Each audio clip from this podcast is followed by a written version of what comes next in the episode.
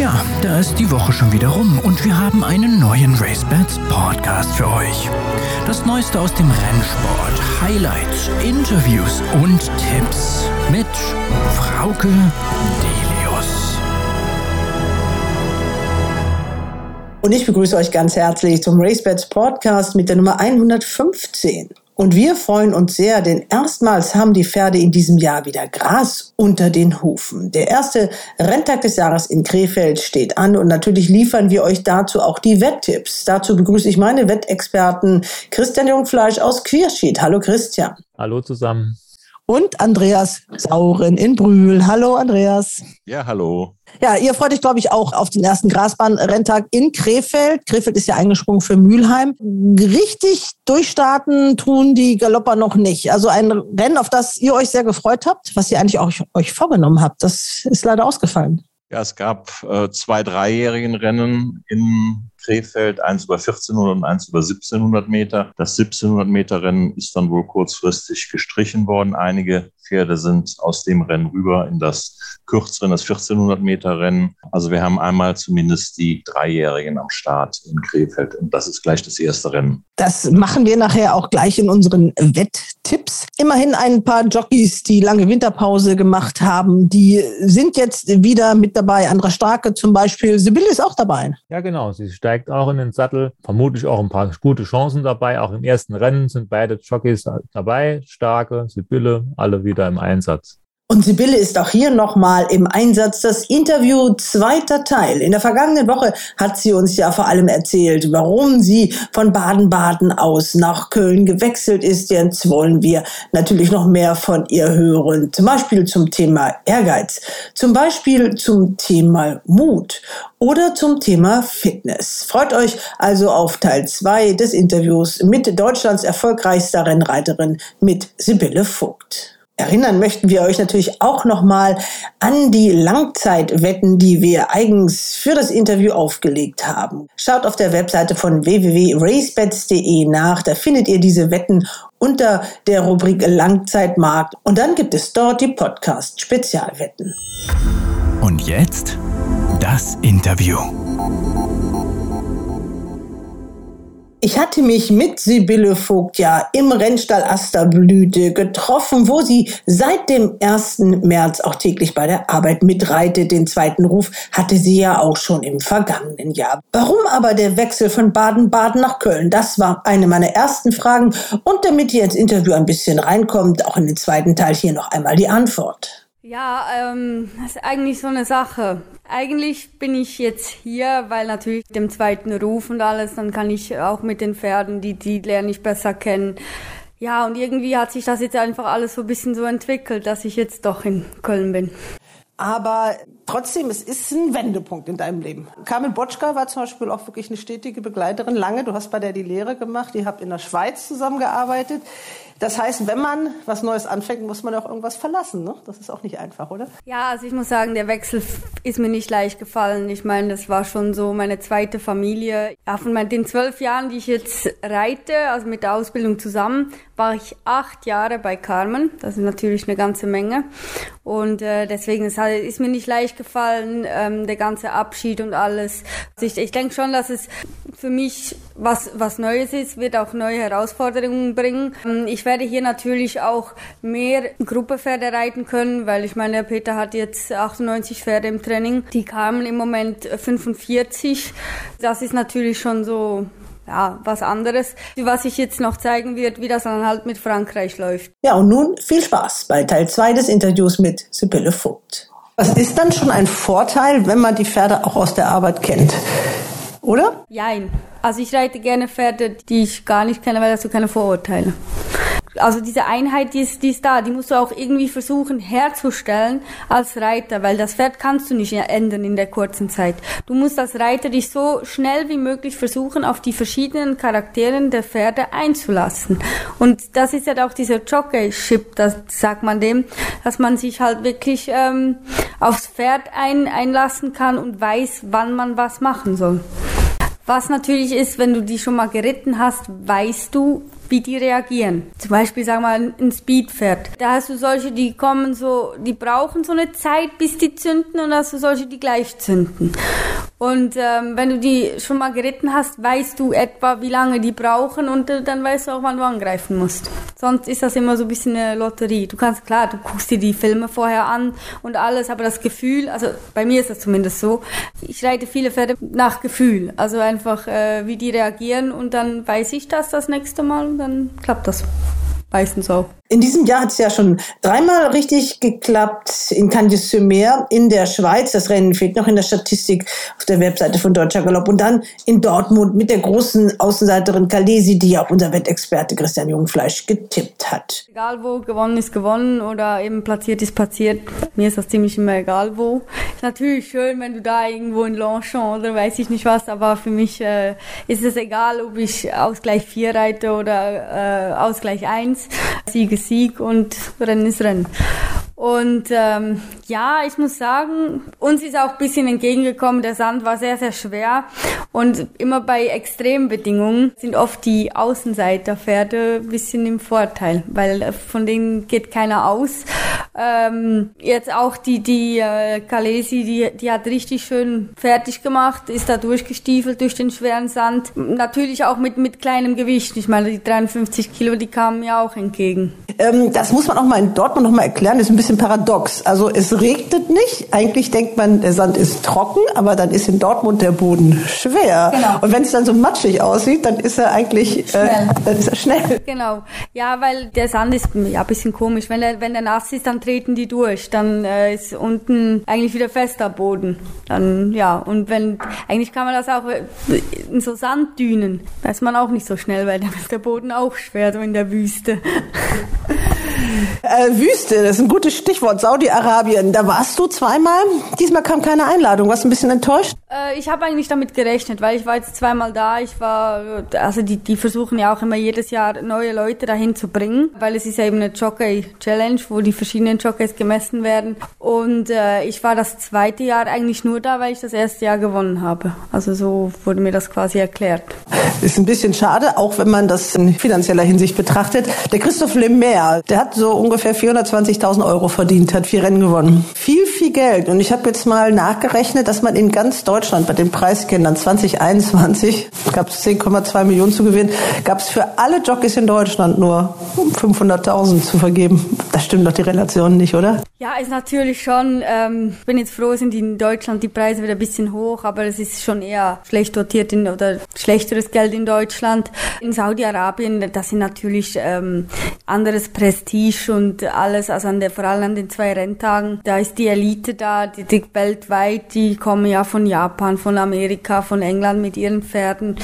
Ist natürlich auch schön, mal bei sowas dabei zu sein. In der Jockey Challenge ist natürlich nicht ganz so viel Geld zu verdienen, aber ist natürlich äh, trotzdem gutes Geld. Da waren die Rennen so mit 400.000 Dollar dotiert und die hat, glaube ich, 10 Prozent gekriegt. Genau, da ist es noch anders. Hier in Deutschland kriegt man ja nur äh, 5 Prozent von dem gewinnen und da gab es zehn. Wenn man das wirklich sieht in der Relation, wie hart ihr für den Job arbeiten müsst, also gerade auch noch die Männer, die dann auch nur 54 Kilo wiegen dürfen oder 53, ist glaube ich auch noch mal ein bisschen schwieriger dann wieder für die das Gewicht zu bringen, oder? Die müssen glaube ich da noch ein bisschen mehr kämpfen. Ja, also ich muss sagen, ich habe Glück, dass ich mit dem Gewicht äh, keine Probleme mehr habe. Ich, in der Schweiz sah das auch anders aus.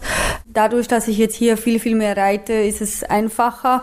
Das ist natürlich auch, wenn, wenn man mit den Jockeys in Frankreich vergleicht. Also die haben jeden Tag Rennen. Wenn du jeden Tag Rennen hast, bist du automatisch leichter, wie wenn du wirklich nur einmal die Woche Rennen hast.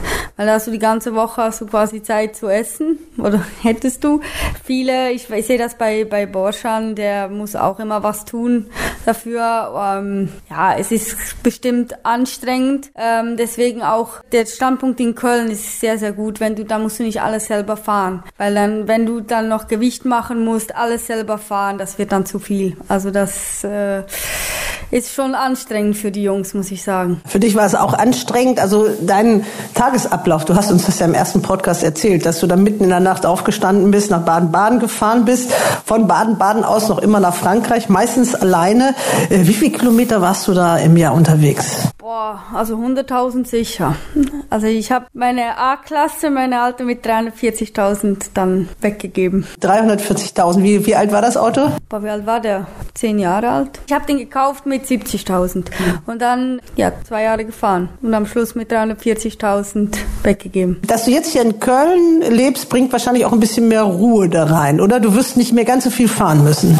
Weil du hast jetzt erstmal einen kurzen Weg zu deinem Auto. Wo wohnst du? In welchem Stadtteil hier? In Pesch wohne ich hier. Das ist dann wie weit weg? 15 Minuten mit dem Auto. Ja, also ich muss sagen, das ist echt ähm, wesentlich angenehmer. Gut, ich muss sagen, ich bin ja auch in Baden. Ich bin ja dann nach Rastatt gezogen am Schluss. Gut, ich habe da auch nur ein halbes Jahr gewohnt. Aber das war dann auch okay. Das waren auch 15 Minuten. Dann war es auch schon etwas angenehmer, nicht noch die anderthalb Stunden jeden Morgen zur Arbeit zu fahren. Aber der große Unterschied in Baden-Baden ist natürlich, äh, nach Berlin sind sieben Stunden. Das musste ich selber fahren. Zum Beispiel Dortmund auch. Deswegen habe ich auch oft im Winter Dortmund ausgelassen, weil ich musste vier Stunden hinfahren, vier Stunden wieder zurück. Und ich habe dann oft einfach auch gesagt, ich brauche den Winter, um ein bisschen runterzukommen, weil die Sommersaison dann schon hart genug ist mit den ganzen Frankreich-Reisen. Jetzt in Köln ist es so, dann können wir Fahrgemeinschaften machen oder machen wir auch Fahrgemeinschaften. Also dann äh, sitzen wir zu viert in einem Auto und fahren nach äh, Berlin, dann kann man uns abwechseln beim Fahren. Das ist schon wesentlich angenehmer. Hier kann man auf der Rückbank, um mal die Augen zu machen. Ja, genau, genau. Das äh, macht, macht schon viel, viel aus. Wie haben äh, die Kollegen oder Kolleginnen und Kollegen dich hier in Köln aufgenommen? Ja, das, also sehr, sehr gut, muss ich sagen. Ich habe mich hier auch sofort richtig wohl gefühlt. Äh, hat natürlich auch geholfen. Die kannten mich alle schon, wenn ich mal hier war zum Galoppreiten oder so. Ich wusste den Ablauf schon so plus minus, wie es läuft. Also das war schon wesentlich einfacher. Wir haben uns jetzt verabredet, dass du hast gesagt, um 11.45 Uhr bin ich fertig. Wann hast du heute Morgen angefangen? Wie fing dein Tag heute an? Damit so die Leute, die das nicht so wissen, mal erahnen können, äh, dass das nichts für Leute ist, die gerne lange schlafen. Oh, gut, obwohl hier ist es eigentlich äh, entspannt. Wir fangen an zu satteln um halb sieben. Äh, das heißt, ich stehe so um Viertel nach fünf, halb sechs auf. Dann gehe ich mal eine halbe Stunde, dreiviertel Stunde mit meinem Hund spazieren. Den gibt's auch noch? Ja, ich habe schon lange einen Hund. Also ich, das weiß nur keiner. Ja, die ist jetzt zehn Jahre alt, also ich habe die eigentlich schon zehn Jahre. Was ist das für eine? Der ist ein Mischling, so ein tschechischer Straßenköter. nee, aber die, ich habe die schon ewig lange. Ähm, bei Carmen war es etwas besser, da konnte ich die mit in den Stall nehmen. Da war die den ganzen Tag draußen im, mit mir im Stall. Hier geht das nicht, ist aber auch logisch, wir sind hier so viele Leute, wenn da jeder seinen Hund mitnehmen würde, dann wären hier mehr Hunde wie Pferde, glaube ich. Deswegen ist jetzt das äh, ein bisschen eine Umstellung auch für sie, aber dadurch, dass sie nicht mehr die Jüngste ist, geht das ganz gut. Das heißt, wenn du jetzt nach Hause kommst, dann gehst du gleich die nächste Runde mit ihr. Genau, genau, dann gehen wir gleich nochmal ein bisschen, also ich gehe dann mit ihr raus, dann kann die pinkeln und alles. Äh, dann gehe ich duschen, ziehe mich um und dann wir eine große Runde. Joggen kannst du mit der aber wahrscheinlich nicht mehr, oder? Doch, doch, die ist noch topfit, also die ist fitter wie ich, glaube ich. Also das steht ja dann bei dir auch immer auf dem Programm. Also es reicht nicht nur zu reiten, sondern man muss immer noch mehr tun. Ja, auf jeden Fall. Also da gibt's immer Krafttraining, ähm, Konditionstraining. Das äh, muss natürlich auch immer noch gemacht werden, weil ja, das kommt nicht von alleine. Du hast auch schon gesagt, du guckst dir auch immer die Rennen an. Du musst ja auch sehen, dass du Ritte kriegst, dass du dich selber managst, dass das auch alles so passt. Wie machst du das? Und wann machst du das? Ja, jetzt habe ich ein bisschen mehr Zeit. Eben, wir sind um Viertel vor zwölf oder zwölf schon eigentlich fertig. Dann habe ich viel Zeit zu telefonieren, die Nennungen durchzugucken und alles. Bei Karm waren wir oft ein bisschen länger dran. Dann habe ich halt auf dem Pferd gemacht, was halt eigentlich auch nicht ideal ist, weil eigentlich hat man kein Handy in der Hand auf dem Pferd.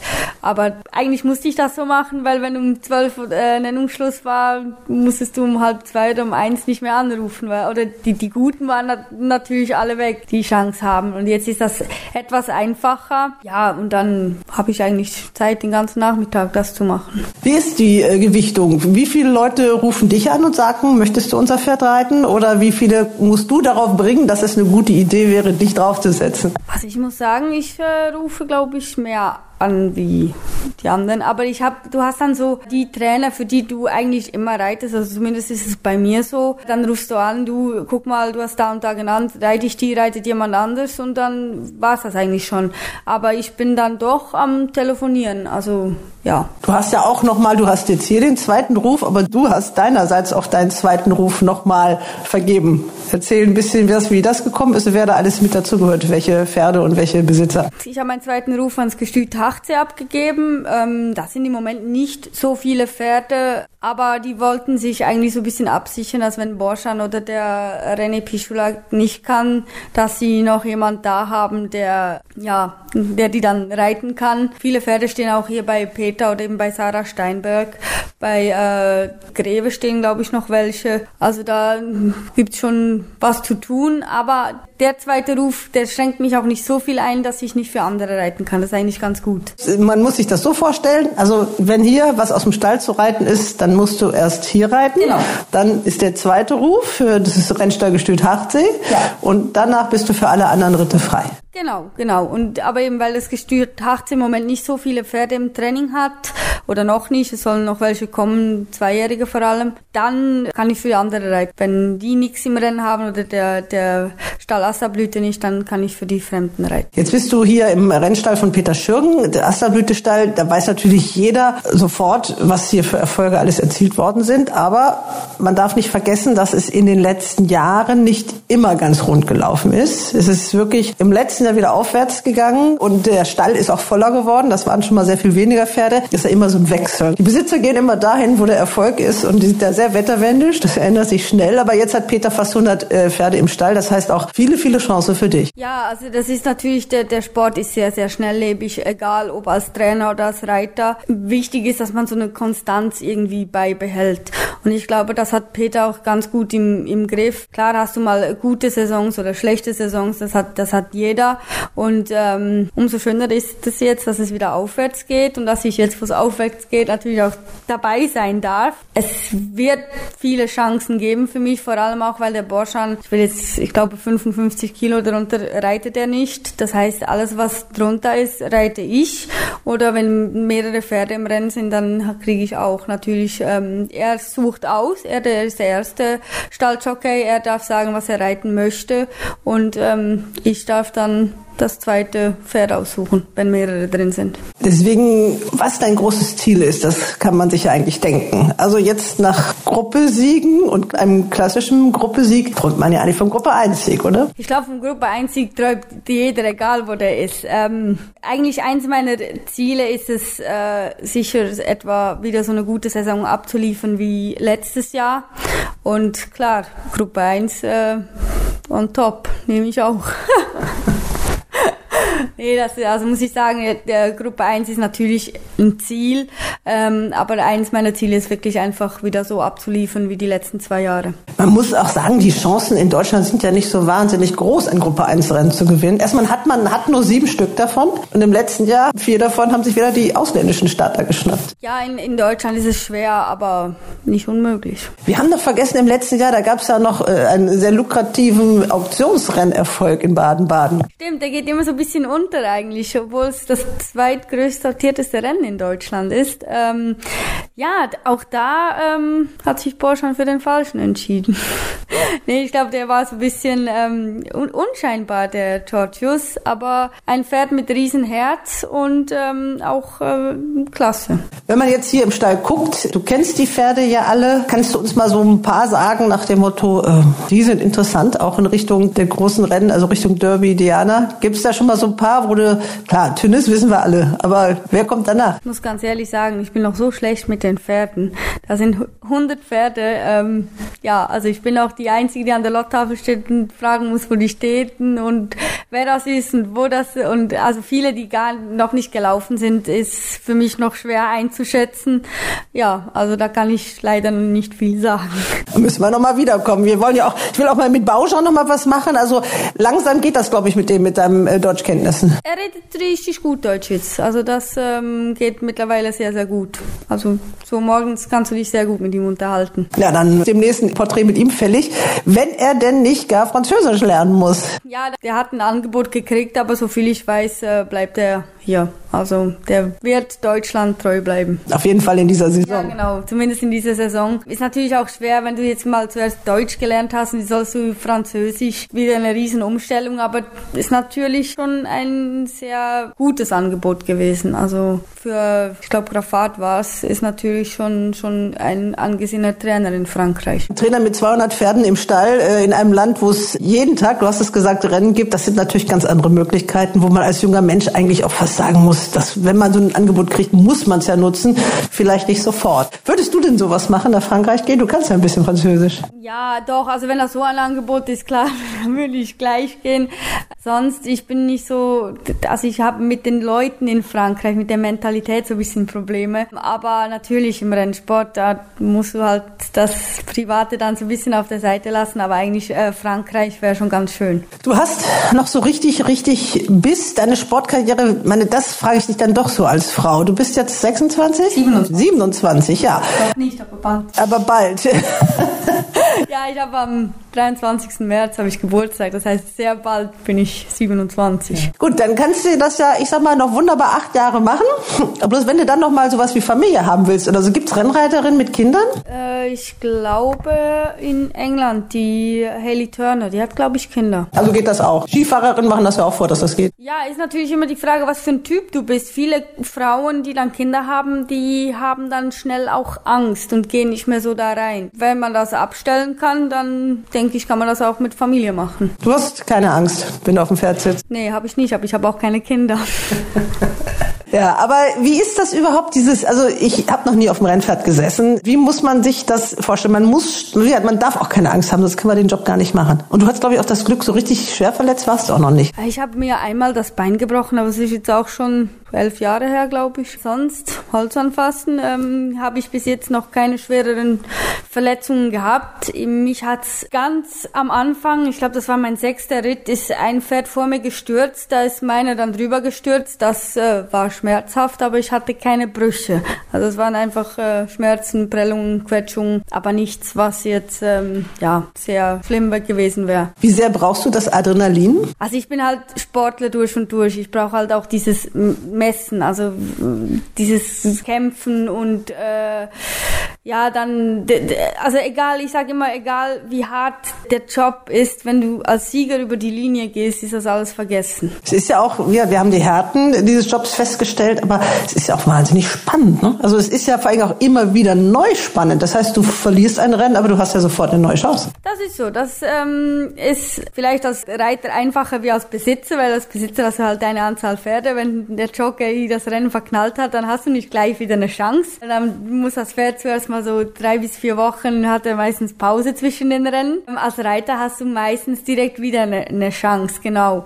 Was halt spannend ist, ist halt eben auch dieses, diese Zusammenarbeit zwischen Pferd und Mensch. Also ich meine, du kannst noch so ein guter Jockey sein, wenn du das Pferd nicht auf deiner Seite hast und nicht mit dem Pferd zusammenarbeiten kannst, dann bringt dir alles nichts. Wie ist das mit dieser täglichen Arbeit, dieses frühe Aufstehen? Jetzt macht es ja schon fast wieder ein bisschen Spaß. Ist zwar noch kalt, aber wenn der Himmel blau ist, dann macht es doch auch Spaß, oder? Ja, also das frühe Aufstehen mir persönlich macht das nichts aus. Ich fange lieber früh an und bin früh fertig. Dann hast du auch noch was vom Tag. Jetzt Kälte macht mir in dem Sinne nichts aus, solange es nicht nass kalt ist. Also so St. Moritz und so ist gar kein Problem. Ähm, hier in Köln ist meistens leider ein bisschen mir zu nass.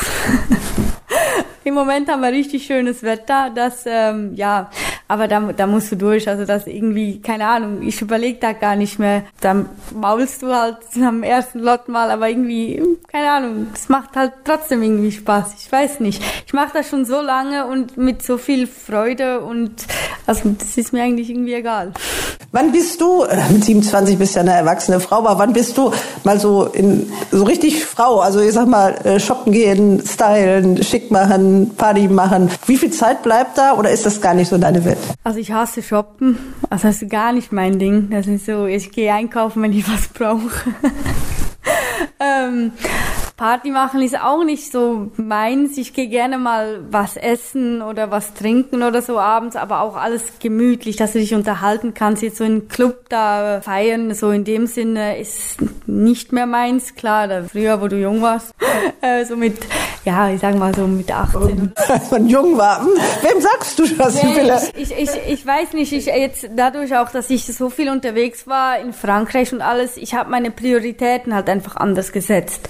Ich, ich lebe für den Sport, ich, ich möchte, solange ich das machen kann, auch gut sein. Ich möchte das nur nicht, nicht nur irgendwie so nebenbei machen, sondern wirklich das machen.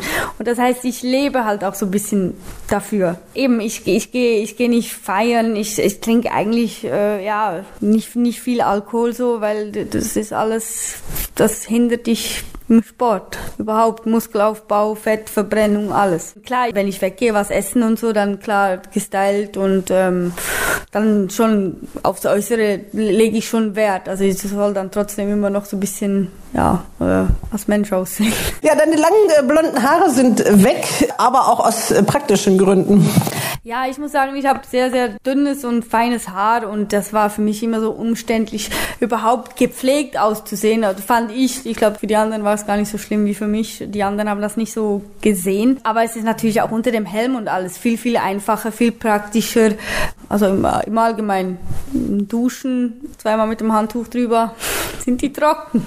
Ja, Sibylle hat jetzt etwas rote Haare, das sieht man aber auf der Rennbahn kaum, da sieht man dich ja fast nur mit dem Helm. Ja, das, ich muss ganz ehrlich sagen, auch wo ich dann so die Haare gefärbt hatte oder habe, kurz davor habe ich gedacht, ach, im Moment ist noch kalt.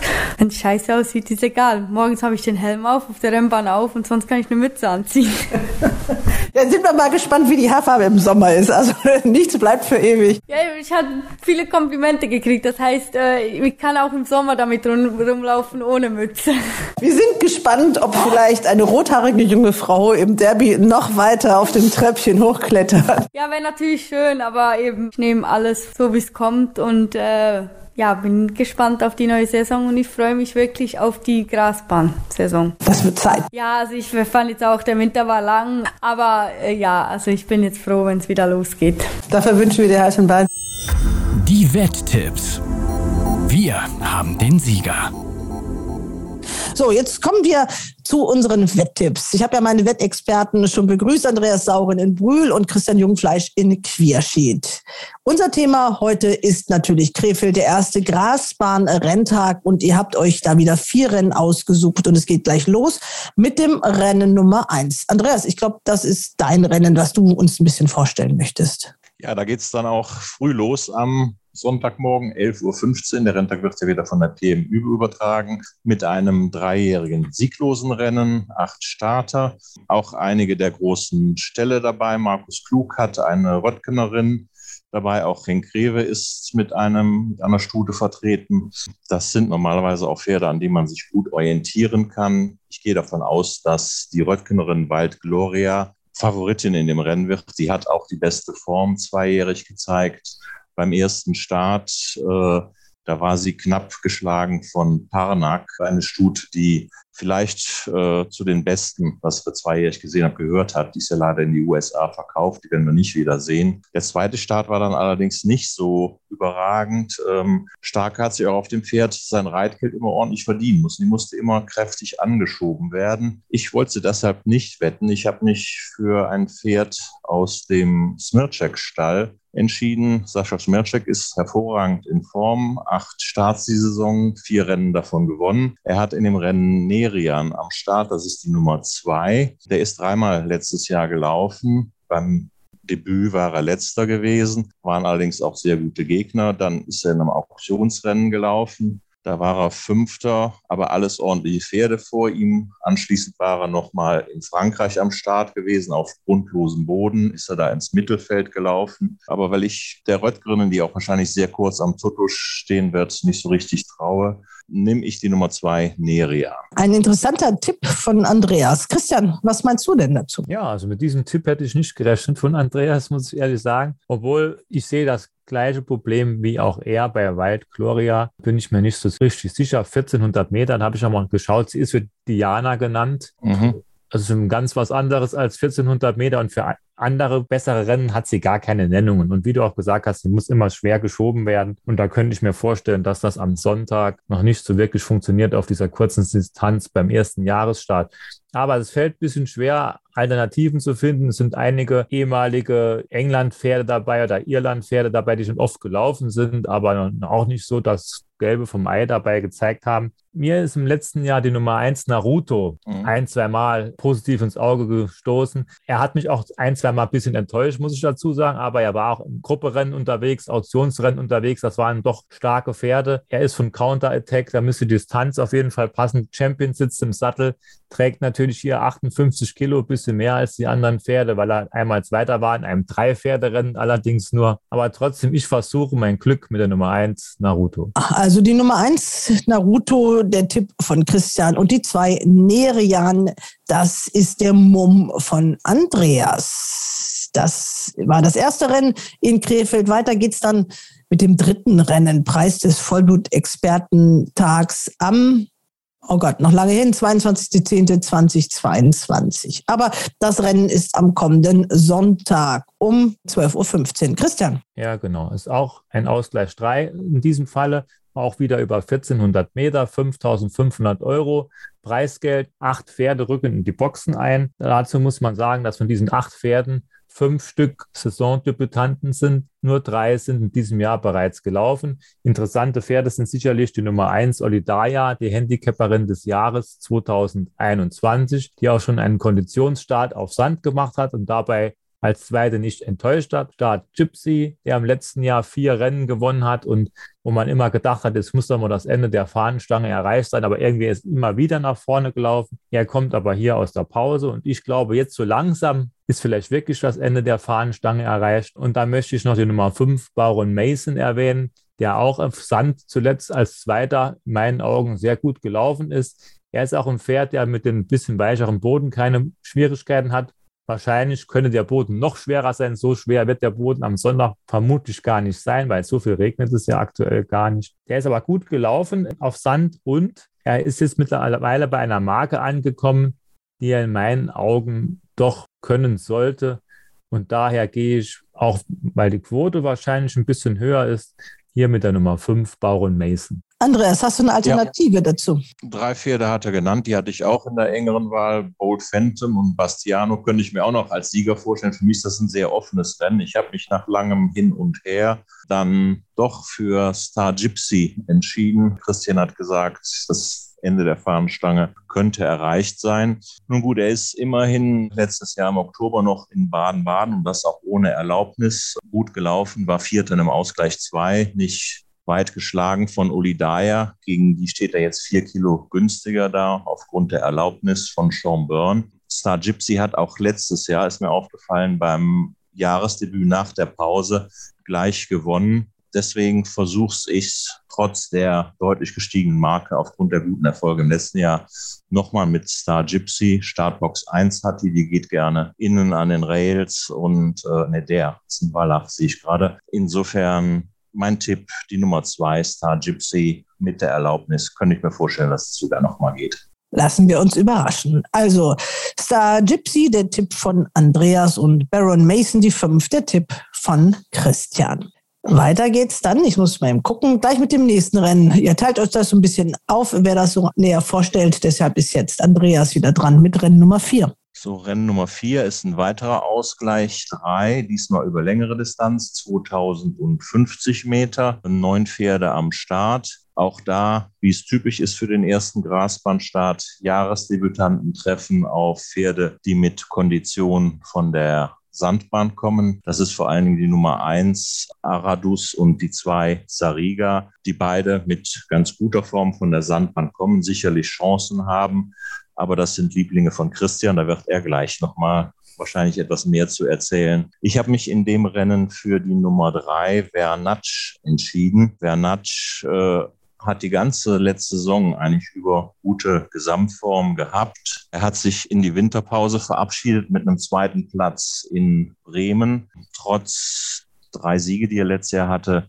hat er die gestiegene Marke mehrfach bestätigt im Herbst und ähm, ist auch ein Pferd, was letztes Jahr gleich beim Jahresdebüt auch in Krefeld auf gleicher Distanz gewonnen hat. Insofern versuche ich es in dem Rennen mal mit dem Jahresdebütanten Vernatsch, weil ich glaube, er kann die Marke und könnte gleich beim ersten Start da sein, so wie es auch letzte Saison der Fall war. Also, Vernatsch, der Tipp von Andreas. Und äh, der meinte, Christian, du würdest die anderen Pferde sowieso noch ansprechen, die ja.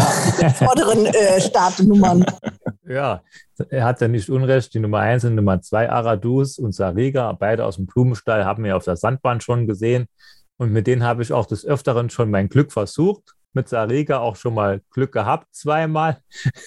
Aradus ist einmal weggebrochen, sonst hätte er auch schon gewonnen. Aber die letzte Form von ihm war leider doch sehr schwach. Gut, da war der Untergrund ganz anders. Ich denke, die Nummer 1 ist ein bisschen stärker einzuschätzen als die Nummer 2 Sariga, aber das ist schwer zu sagen. Ich möchte noch zwei Pferde in die engere Wahl nehmen. Das ist die Nummer 7, Marguerite Duchamp, der auch zuletzt auf Sand in einer knappen Ankunft gut gelaufen ist und dabei Dritter war vor Sariga. Aber gut, sind jetzt andere Verhältnisse, ganz klar. Ich möchte aber noch mal bis für die Quote mit einem interessanten Tipp versuchen, mit Andra Starke im Sattel.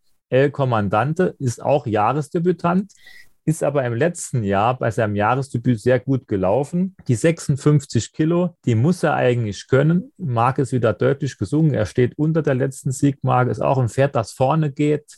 Das könnte am ersten Renntag in Krefeld gut funktionieren.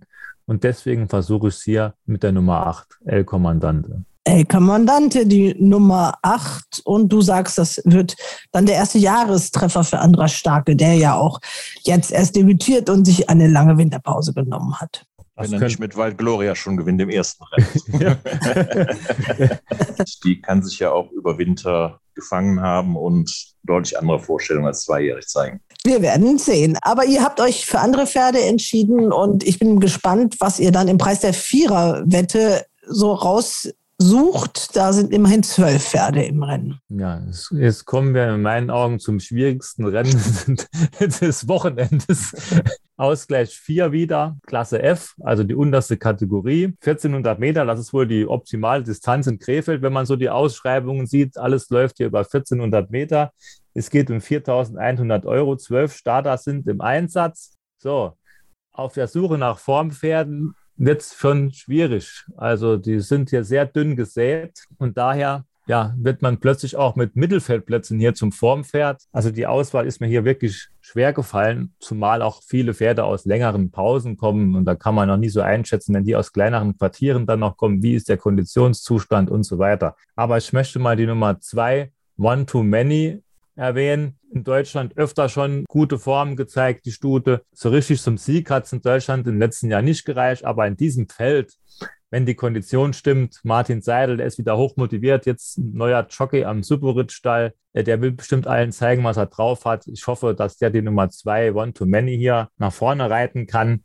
Dann muss man wahrscheinlich auch die Nummer drei, Catty Bouquet, in diesem Feld erwähnen, wieder mit Starke im Sattel. Ist eine Dauerläuferin, die aber zuletzt die Form schon ziemlich verloren hat. Die war auch schon mal besser in Form. Dann die Nummer sieben, Fusidor, ist auch so ein Pferd, das schon genug Ansätze gezeigt hat, auch in Krefeld schon Ansätze gezeigt hat, müsste hier in dieser Klasse auch zurechtkommen. Und dann, weil es eine Viererwette ist, möchte ich auch noch ein viertes Pferd erwähnen. Das ist Lauras Legacy, die Nummer 6. Die hat letztes Jahr bei ihrem ersten Jahresstart als riesige Außenseiterin überrascht, war damals Vierte, auch in einer Viererwette und hat im letzten Jahr zwei Rennen gewonnen und ist auch zuletzt bei ihrem letzten Start, ist auch schon ein bisschen länger her, aber so gelaufen, als wenn da vielleicht noch ein bisschen was geht. Und in diesem Rennen hier muss man jetzt nicht unbedingt Weltmeister sein, um das zu gewinnen. Und daher denke ich, kann sie hier auch mitmischen. Aber ich gehe mal einfach ein bisschen spekulativ, weil ich denke, die Pferde, die unter 50 Kilo im GAG stehen, die sind mir ein bisschen zu unsicher. Die Nummer zwei, One Too Many, hat vielleicht mit besseren Gegnern schon zu tun gehabt und hoffe ich, dass am ersten Jahresstart das schon funktioniert, nehme ich die Nummer zwei. One Too Many für Christian. Andreas, Christian hat vier Pferde genannt. Hast du da noch irgendwie was Ergänzendes oder gehst du damit? Wie sieht's aus? Also ich habe auch eins von den vier genannten Pferden mir ausgesucht, wobei, glaube ich, Christian das Rennen ganz gut eingeordnet hat. Bei dem Ausgleich 3 eben mit Star Gypsy Oli Daya, da hatte ich fünf mögliche Sieger, von denen ich mich für einen entscheiden musste. Hier habe ich mir die Form angeguckt und eigentlich gar keinen Sieger gefunden. Äh, insofern. Aber einer muss das Rennen gewinnen. Genau, genau, ja.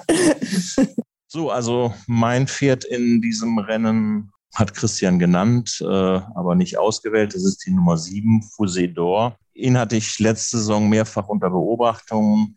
Anfang der Saison hatte einige gute Ansätze gezeigt. Ich denke, der kann dann mal bald gewinnen. Hier in Deutschland hat es dann zu dritten und zwei zweiten Plätzen gereicht, nicht ganz zu einem Sieg. Äh, den hat er dann in Mons geholt, hat 46 Kilo, ist damit immer noch sehr günstig im Handicap runtergekommen.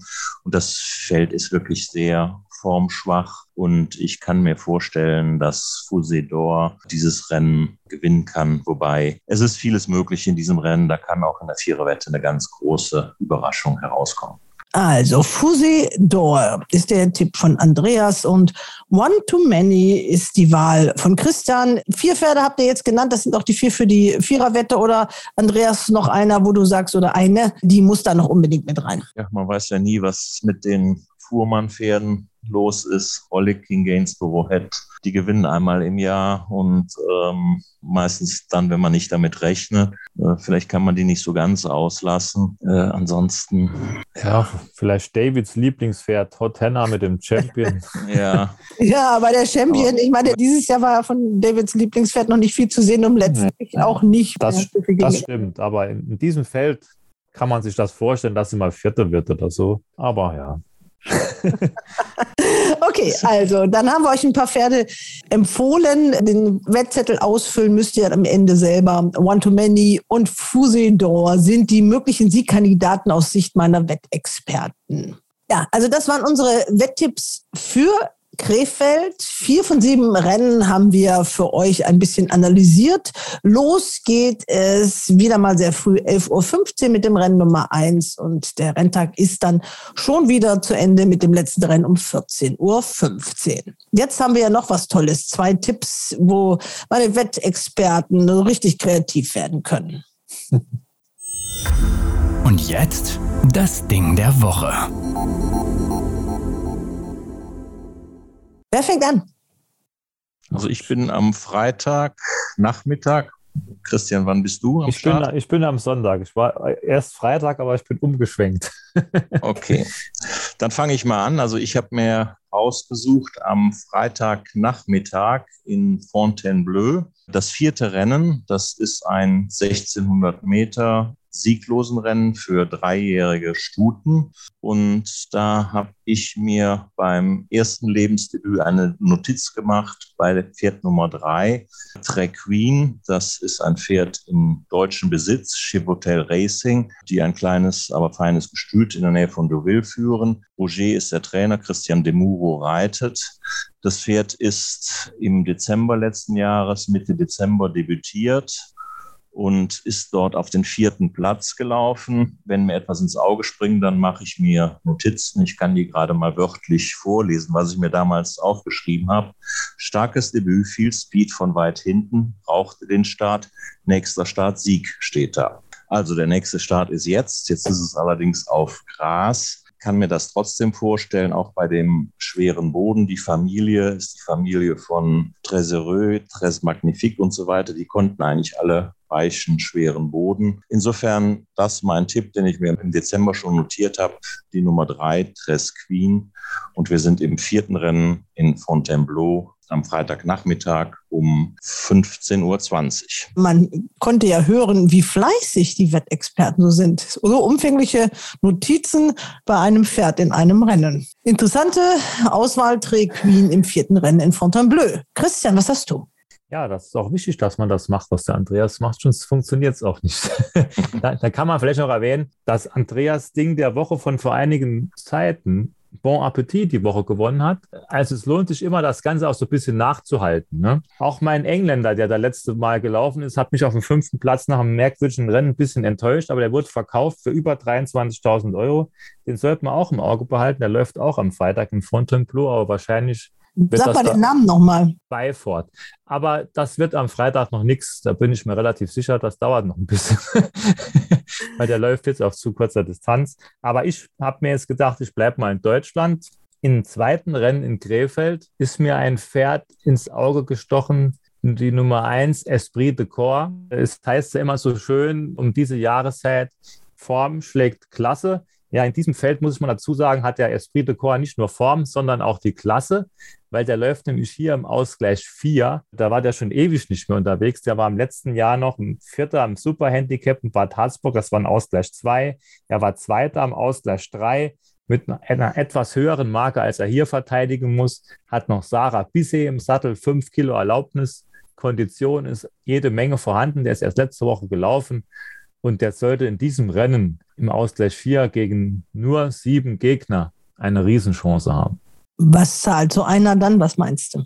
Boah, das kann ich schlecht einschätzen. Der wird wahrscheinlich schon Favorit. Eine sichere Sache vielleicht. Also mehr Rendite als bei der Bank, immerhin. Genau, das auf jeden Fall. Also.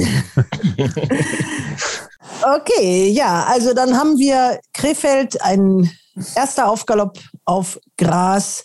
Einige Trainingsquartiere haben ihre Pferde noch nicht ausgepackt. Das passiert dann hoffentlich eine Woche später in Düsseldorf. Da gibt es ja dann auch das erste Black-Type-Rennen der Saison, den Grand Prix Aufgalopp, auf den wir uns sehr freuen. Also, meine Lieben, ich bedanke mich, wünsche euch Hals und Bein und allen Wettern, die bei RaceBets das nachspielen wollen, was ihr vorgeschlagen habt, natürlich auch. Macht's gut. Ciao, ciao, ciao. Ciao, ciao. Und das war's für heute. Wir hören uns nächste Woche wieder. Bis dahin, bleiben Sie gesund.